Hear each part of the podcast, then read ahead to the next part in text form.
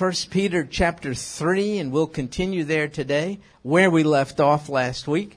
So that puts us in verse 8. 1 Peter 3, uh, verse 8. While you're looking there, I want to thank Michael Kerr for doing what he does back there. Let me just explain. That wonderful man can only work with the not so wonderful equipment, which is back there.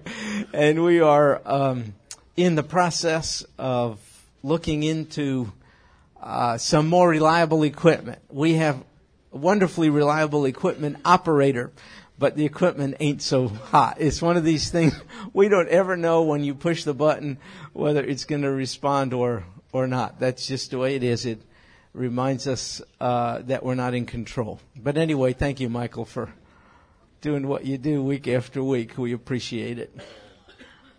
So here's what Peter's been talking about, just to sum up. He's been talking about relationships on specific levels of authority and submission. He spoke about the government and the Christian citizen's responsibility to submit to government authority.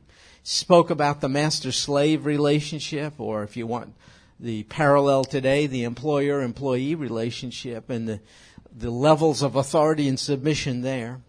He spoke about marriage and husband wife roles and levels of authority and submission there. And now look what he says, verse 8, to sum up.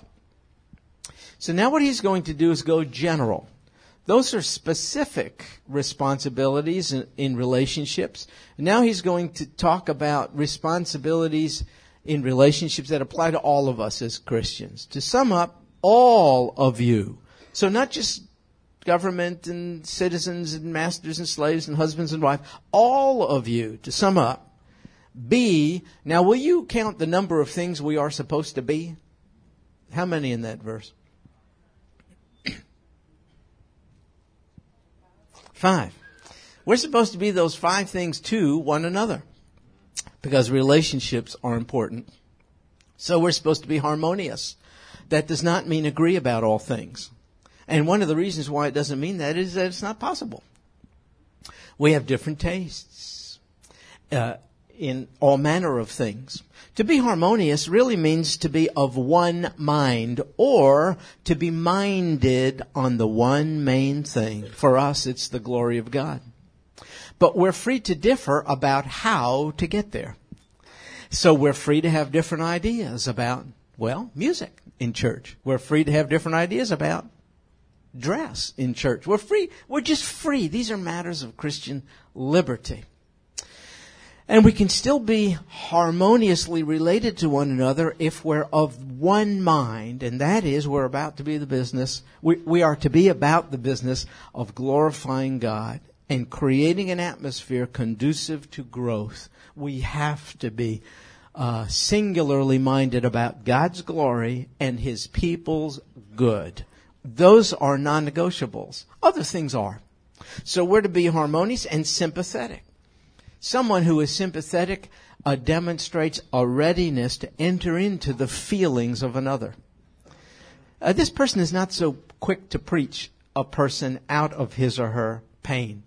This person is a little more prone to enter in, to acknowledge it, uh, to be patient about the person going through it also brotherly.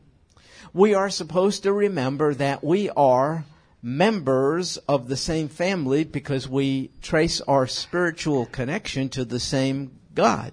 So we say, our Father. Our Father means we are brothers and sisters. So we can't regard one another as strangers or mere associates.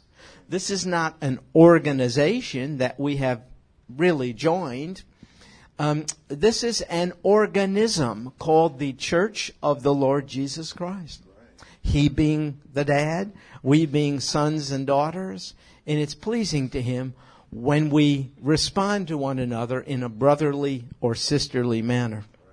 We're to be kind hearted.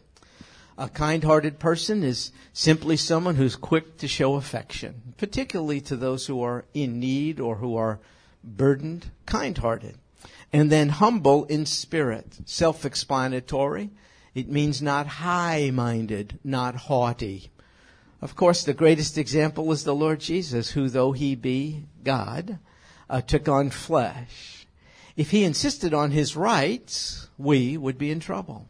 And so we're not to insist on our rights. Humility is the opposite. Humility is to show deference to another. So these are five characteristics which, if lived by, will create the kind of blessed life experience God wants for us. However, uh, these things don't always happen. Sadly, even in the body of Christ, even in a local church, sometimes uh, those who are similarly related to him by faith come to be at odds with one another. And the reason why that happens is always based on human pride and sin. Always. On one or both parts. Always, always. And so these ideals, which carry with them the blessing of God, are not always achieved. And uh, I can show you how even the Bible acknowledges that in some cases this is not going to happen in human relationships. So could I ask you to turn to Romans chapter 12, verse 18. Romans 12, 18. In 1 Peter Peter is speaking. In Romans, Paul is. Both are authoritative apostles. So Romans chapter 12, verse 18.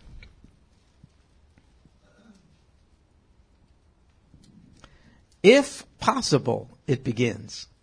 That implies it may not be. if possible.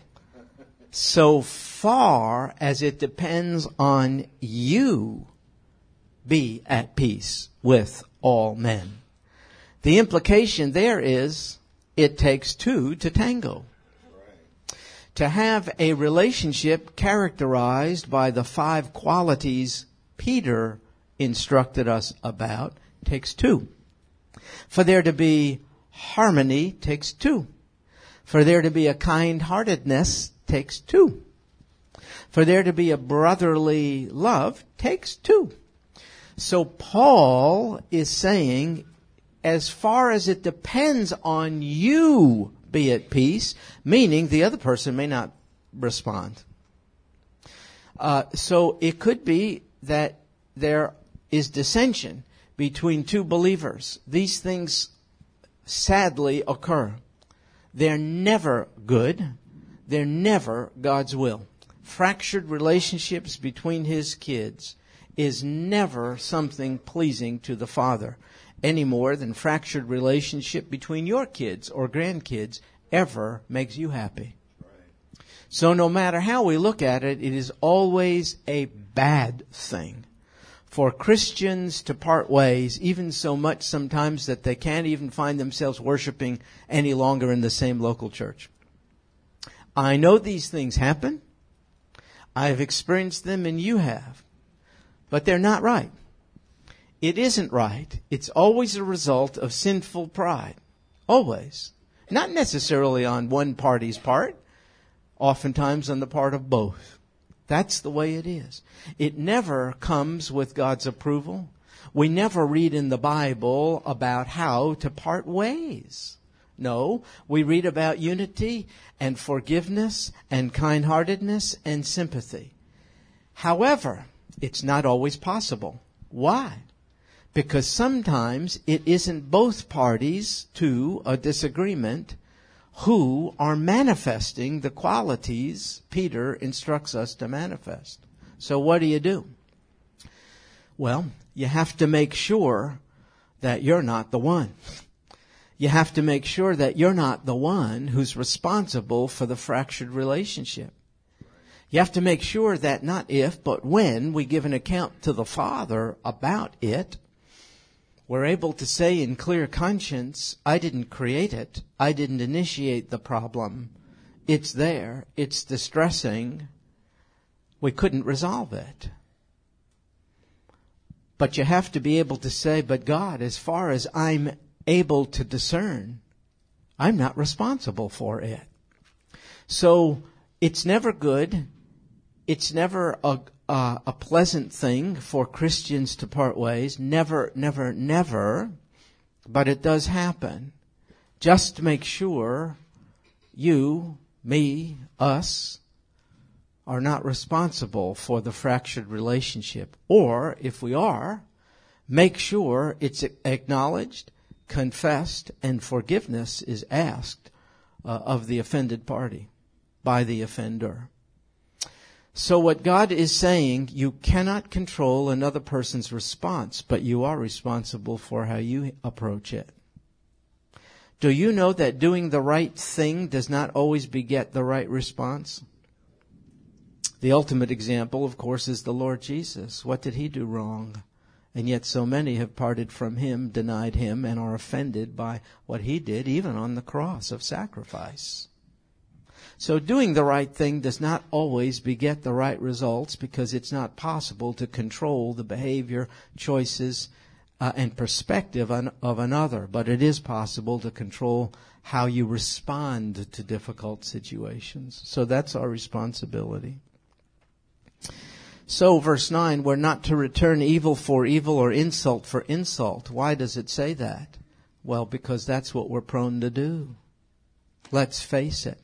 When you feel hurt, offended, misrepresented, or put down by another, in order to bolster up our own case, we try to put down the other. That's the, see, that comes naturally. If I can put down another person, uh, then I, in the process, process am elevating myself. We don't have to have a Bible study class on that. Getting even comes naturally. So that's why we have to be commanded against it. Because this is the path of least resistance. We'll build up a case against another in order to support our own position. It says don't do that. Instead give a blessing. Why? Because you were called for the very purpose that you might inherit a blessing. God stands ready to bless. We have to stand ready to bless. He doesn't curse. He blesses. We must bless, not curse. In other words, we're prone naturally in the direction of vengeance, getting even, not forgiveness and pardon. Uh, but we're not permitted the luxury of revenge. So would you turn back to Romans chapter 12 verse 19? One more verse there. 12:19. We looked at 12:18. This is the very next one.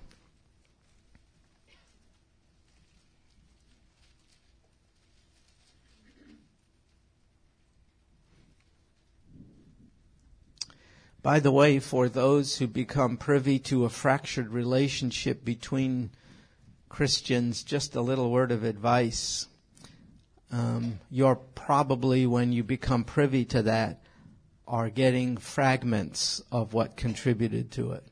Be careful. It's not a matter of who's right, who's wrong. Probably both sides didn't handle things well, but you don't have both sides. So be careful. Be careful. Okay, Romans 12:19. Never. So do, do, do you know what never means in the original Greek? Yeah, same thing, never. No except, whatever's about to be said next, there's no exceptions to it. Never take your own revenge, beloved. You know, God never asks us to do anything except in the context of His love for us. Don't you love being considered the beloved? so he only wants what's best for us. Don't take your own revenge, beloved. Now you, you, you, you, you find yourself crying out, but wait, if I don't deal with this, if I don't uh, uh, represent myself, if I don't get back at that person, if I don't whatever, who's going to protect me? What's the option? Never take your own revenge, beloved. Here's the option. Leave room for the wrath of God. For it is written, Vengeance is mine, I will repay, says the Lord. So even in extremities of relationship breakdown, where someone is actually out to get you, even in that most extreme case of uh, seeking vengeance is not a permissible option. Why? If you do, here's what you are essentially saying to God. You're saying, God, I believe I am a better justice maker than you. So I will handle this. You need not. Stay out of it, Lord. I will handle this. Uh, this is my approach to the wrongdoing and the wrongdoer. I can straighten what's crooked. I can fix what's broken. I will do it myself. And I'll tell you what this loving uh, Heavenly Father says. He says, okay. You see, you, you either take care of yourself or you leave room for God to take care of you. And if you do things yourself, you are essentially leaving no room for God to operate because as big and strong as He is, He doesn't impose Himself. So He gives us the option. He says, choose. You can choose to defend yourself, or maybe instead you want me to be your rock, your fortress, your deliverer, your stronghold. I'm willing to do so. So, um, this is an important thing. Brother, did you have your hand? Go ahead, go ahead.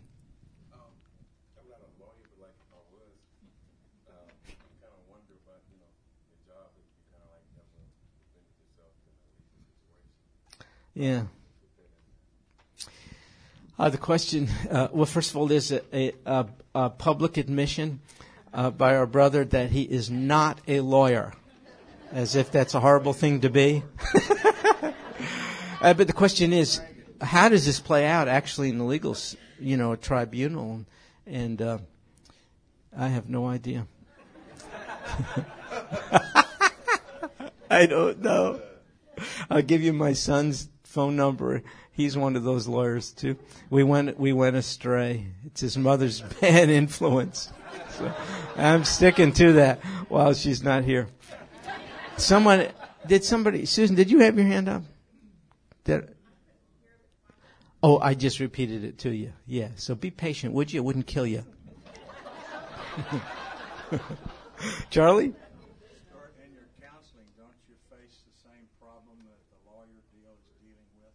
Uh, Charlie's question, I'm going to repeat it. in counseling, don't you face the same situation uh, that a lawyer is dealing with? And yes, absolutely. So I, I guess the bottom line is relationships are important, aren't they? I, I cannot. I cannot think I could just emphasize the vertical relationship with Almighty God and, and receive His blessing if I'm not working hard at making horizontal relationships as good as they could be.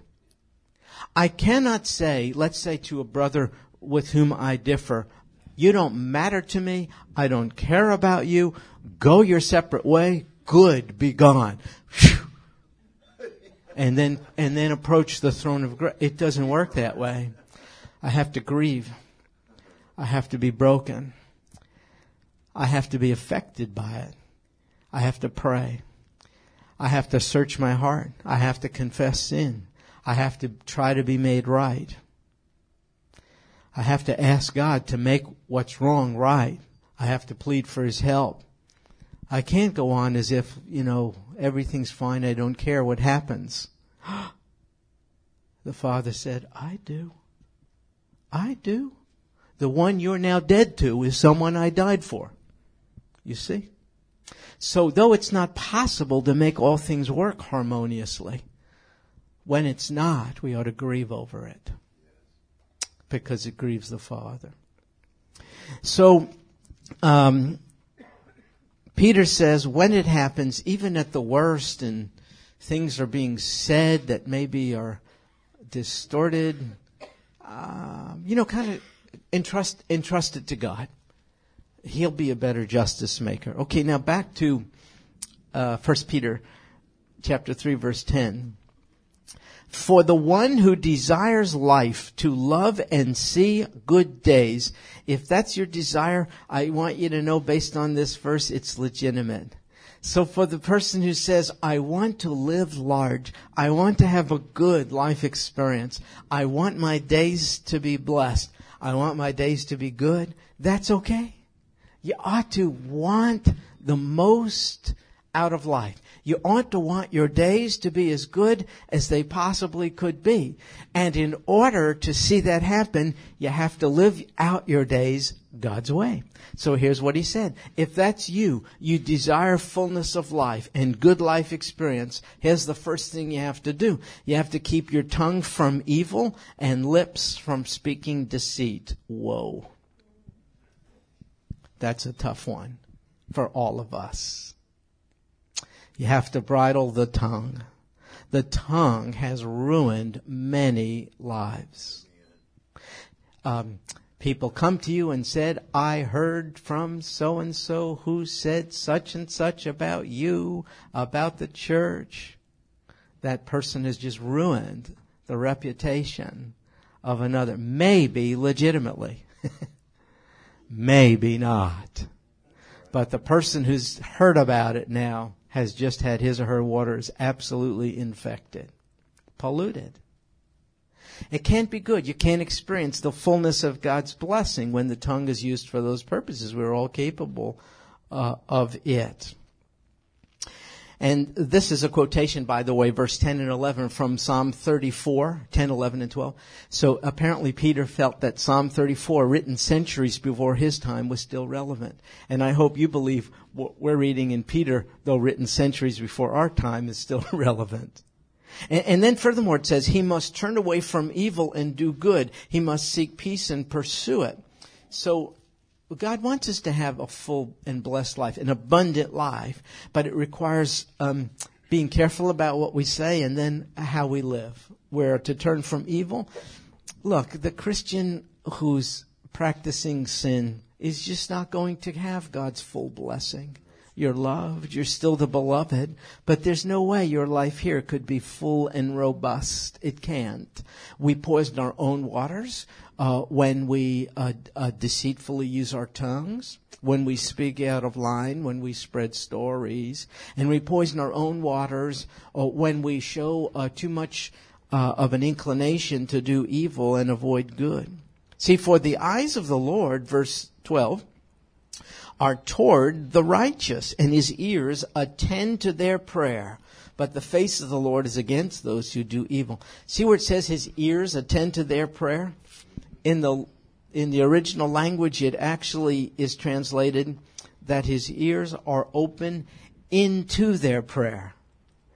It's as if all knowing God gives particular attention to the prayer of the one who is seeking to live a righteous life. It's as if he stoops low. I don't mean this literally, but in a sense, it's as if he stoops to really lend his ear even to the whisper of the one who's seeking to take the high road in human relationships and do the right thing.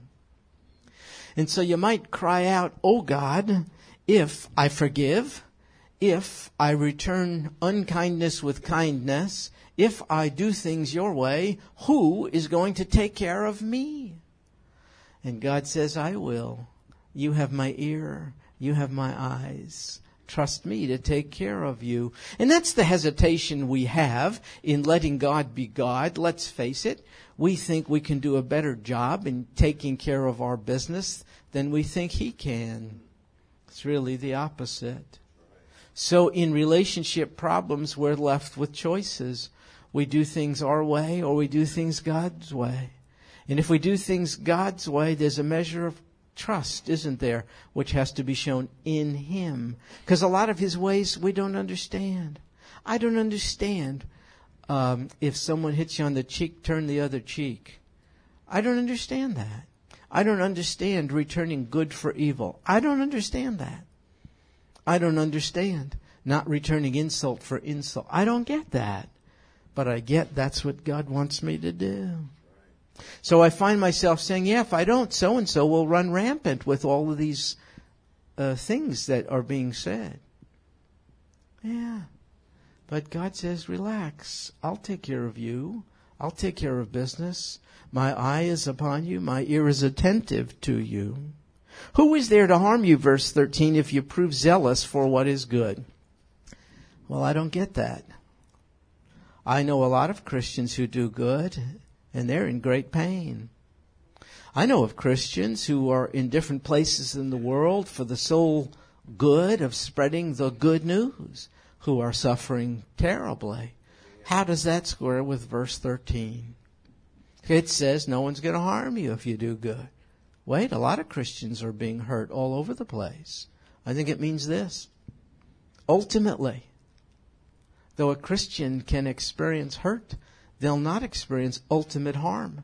Because even the hurt that comes to a Christian who's doing good can be useful to the Father in ultimately developing the one who's being hurt. I think what this is saying is there's no unfortunate turn of events for one of the, of God's beloved. Whatever happens has met with his approval or has been ordained by him to be useful in the accomplishment of his ultimate good ends. This doesn't say all things are good, all things feel good. Some things hurt intensely. But God is saying, even if you're being hurt by one intently, relax, rest. It may have taken you by surprise, but it didn't take God by surprise. He saw it coming. He can use it even for your ultimate good. What's your ultimate good? Well, it's to be empty of self, filled with His Spirit. It's to be empty of self-confidence, self-sufficiency, self-dependence, self-centeredness. It's to be so empty that you nowhere have nowhere to go but to run into the arms of the Savior. Sometimes life's hurts drive us right into the arms of the Savior. That's not so bad, is it? How are you harmed then? How can you be harmed even by someone persecuting you, opposed to you? How can you be harmed by life's events if life's events can be orchestrated by God towards an ultimate good? So even if you should suffer, verse 14, for the sake of righteousness, you're blessed. And don't, look, fear. Don't fear their intimidation and don't be troubled. Now wait just a second. That's a commandment, not a suggestion. This has the force of command. God is saying, don't be afraid and don't be troubled. That means don't be anxious. Don't have anxiety. Wait a second. But fears and anxieties are common to man. There's more of that going around today than ever before. There's all kinds of approaches to anxiety and stress and worry today. Everyone's filled with fear and anxiety. Everybody. What, what kind of commandment is this? How could it be? What do I do, God? You say don't be fearful and don't be filled with anxiety. Here's what it says, beginning of verse 15. Instead of that, sanctify Christ as Lord in your hearts. What does that mean? To sanctify is to separate. Our job is to separate Christ out from the events of life which trouble us. Our job when experiencing the events of life which cause fear and anxiety is to stop our focus on those things you can't avoid them. It's to stop our focus on those things and enshrine the lordship of Christ. How do you do that? It says in your hearts, which is another word for in your minds. So in my mind, I say, God, I cannot control what happens to me. I can't control what people say or do. I can't control the economy. I can't control the traffic on the Gulf Freeway. I can't control these things. But what I can control is what I do about these things. How do I think about them? If I'm fearful and anxious, I'm thinking that I have to change them, protect myself from them, respond to them if I sanctify Christ as Lord in my heart, I'm thinking, oh God, you saw this coming. You're sovereign. You're good. Your word tells me you have ordained, even from before time, every day that I would experience, even before time. It says that in Psalm 139. God, your word says you use all things for the good. I'm told in your word, O God, that you'll never leave me or forsake me. I know, O God, one day I shall be brought forth holy and blameless and beyond reproach. I know ultimately I'll be with you forever. There's nobody, there's no circumstance in life that's going to do me in. I will overcome, not because I'm strong, but I'm held on to by you. And oh God, you are infinitely strong. You are unlimited. You are omnipotent. When you sanctify Christ as Lord in your heart, I guarantee fears and anxieties will diminish. Why? The Bible says the mind set on thee will experience perfect peace. So the rule of thumb is, I don't want to beat up on anybody, but I do the same thing. When I'm feeling fearful and anxious, I don't have God's peace. And the reason I don't have God's peace is that I'm spending more time thinking about what's happened instead of the one who has his hold on me. So I have to separate out the lordship of Christ in my relationship with him from what has now befallen me. Because this is going to drive me down into the downward spiral of depression and anxiety and fearfulness. So I have to say that notwithstanding, this is true. I'm not denying it. It's not some altered state of consciousness, but ultimate truth has to do with the Lordship of Christ. So let me give you a little device I used. It's painfully foolish and simple. Because if it's not simple, I have a hard time doing it. And what I want to do is transform my mind. Why? Because the Bible says the mind set on the Spirit is life and peace, but the mind set on the flesh is death. You ever feel, don't answer, like though a Christian you're dying on the inside because things have so oppressed you? I, I mean, I do. Life circumstances or relationships or concerns for family members or who knows. Well, well, that's just a sign, not that God has ceased to love you. Remember, you're the beloved. It's a sign that you're really focusing too much on what's happening instead of on the lordship of Christ. So you want to separate him out. He's above, he's beyond, he's different. So here's what I do. Um, I take a word. It could be anything. Let's say peace. If at uh, a certain time I'm realizing I'm not having peace I, on the inside, I know it's my problem because I know I have peace with God. That's been established by his doing. That's called conversion. That's called being born again. Accepting the reality of what happened on the cross. Asking the crucified one, who's now the resurrected one, to forgive your sin and come into your life. That gives you peace with God. That's a settled deal. So a Christian has peace with God, but not necessarily the peace of God. Why? But that, that that's a function of, of being right minded. Uh, uh, Jesus said, I give you perfect peace. It's already there. So if I don't have perfect peace, the buck stops with me. It's because I'm thinking on all the stuff happening and I'm not enshrining Christ. I'm not sanctifying Christ as Lord. So I have to break up the pattern of stinking thinking and I have to substitute the right thinking. And so I might take the word peace, perhaps because I'm not having it on that day. And I let each letter uh, of the word give me an opportunity to offer praise to God. So I might just begin with the first letter. Oh God, you are perfect, aren't you?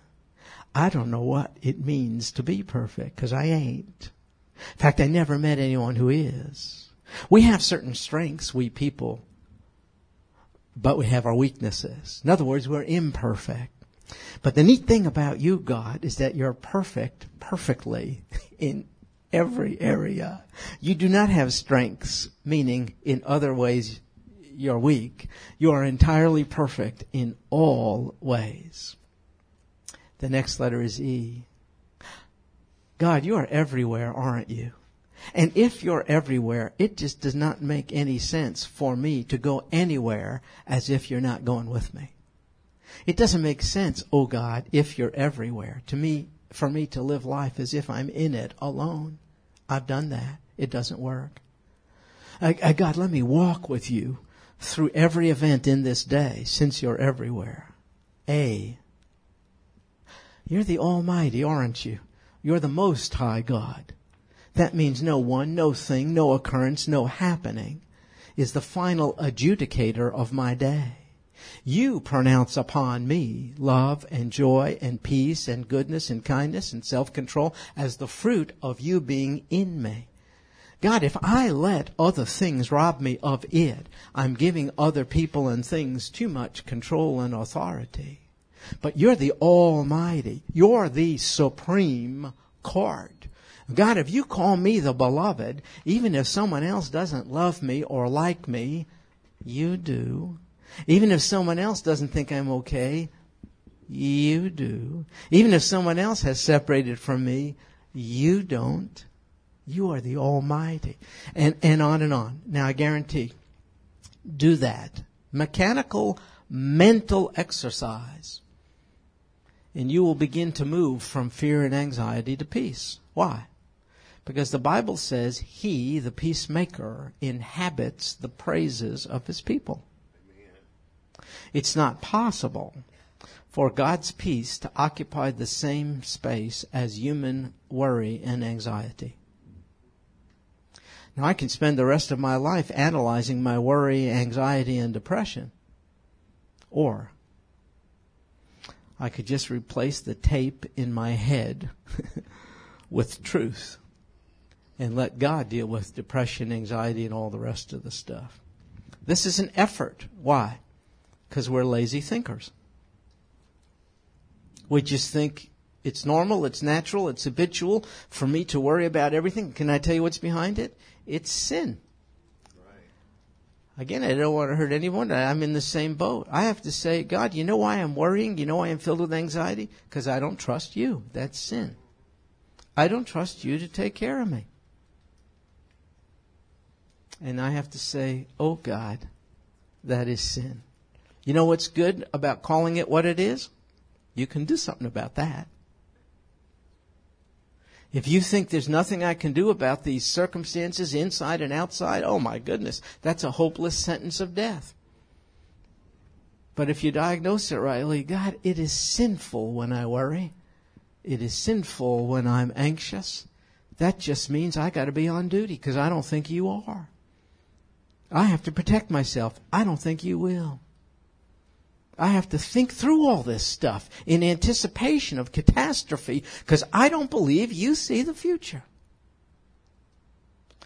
I have to say, oh God, that's sin. I call it what it is. That's called confession.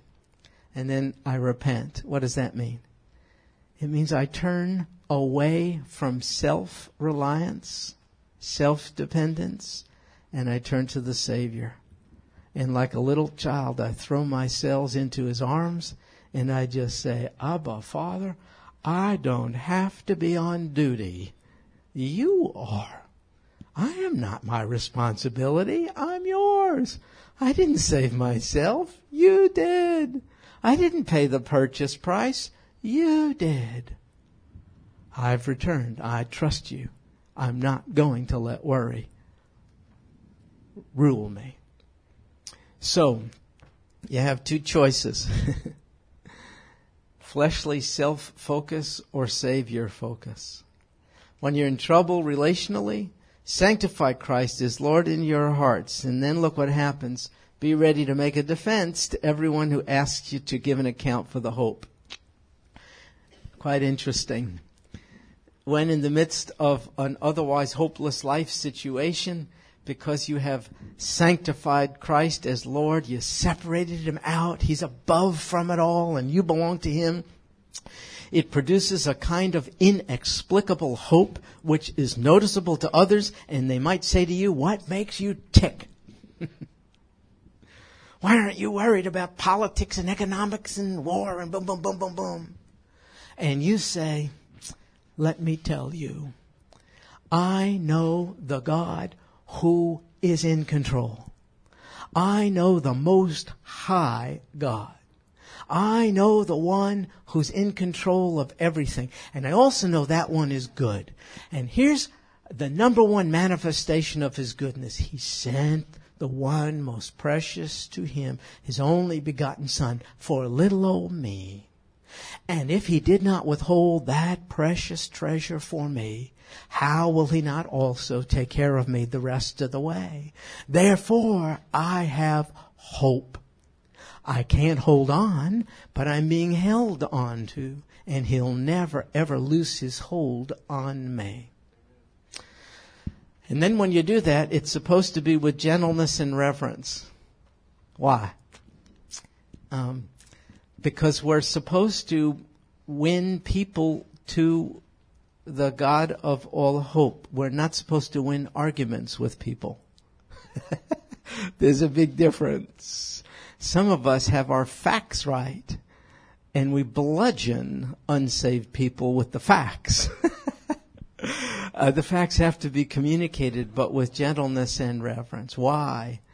Uh, we're supposed to be witnesses, not prosecuting attorneys. Big difference. You see what I mean?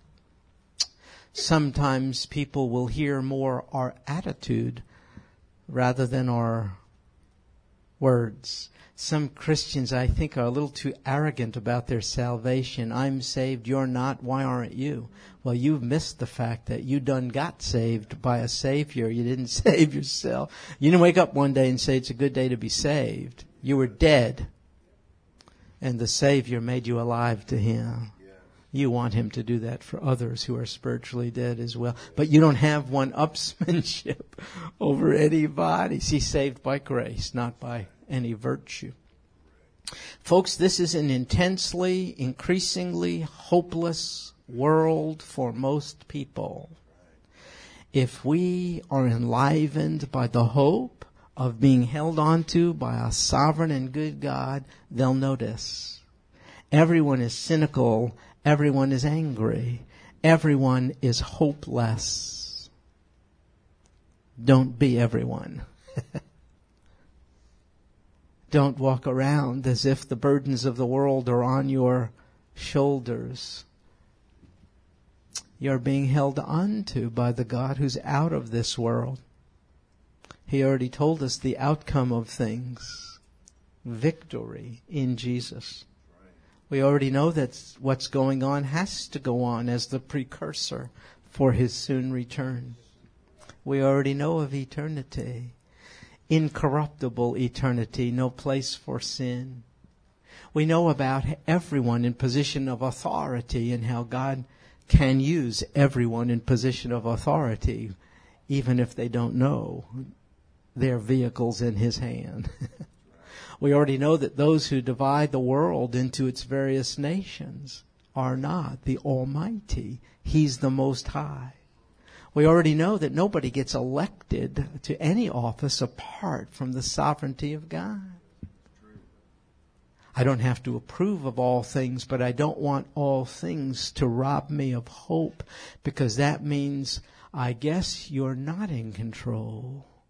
I guess you don't know what's going on. I guess you can't handle this. I guess I have to handle it by being bitter and putting crazy bumper stickers on my car that make me look like an angry person. I would rather have someone see hope in the midst of an otherwise hopeless situation when you that's a supernaturally produced thing that comes when we sanctify Christ as Lord. I'm infected by too much bad news. So I just stop at a certain point and I want to be filled with good news. You know what's good news? Um, uh, take, take a word. It's just an arbitrary word. Sometimes I ride down the road and someone's name pops into my head who I don't like. who's just really giving me a hard time. And I take that person's name as the opportunity to enter into the praise of God.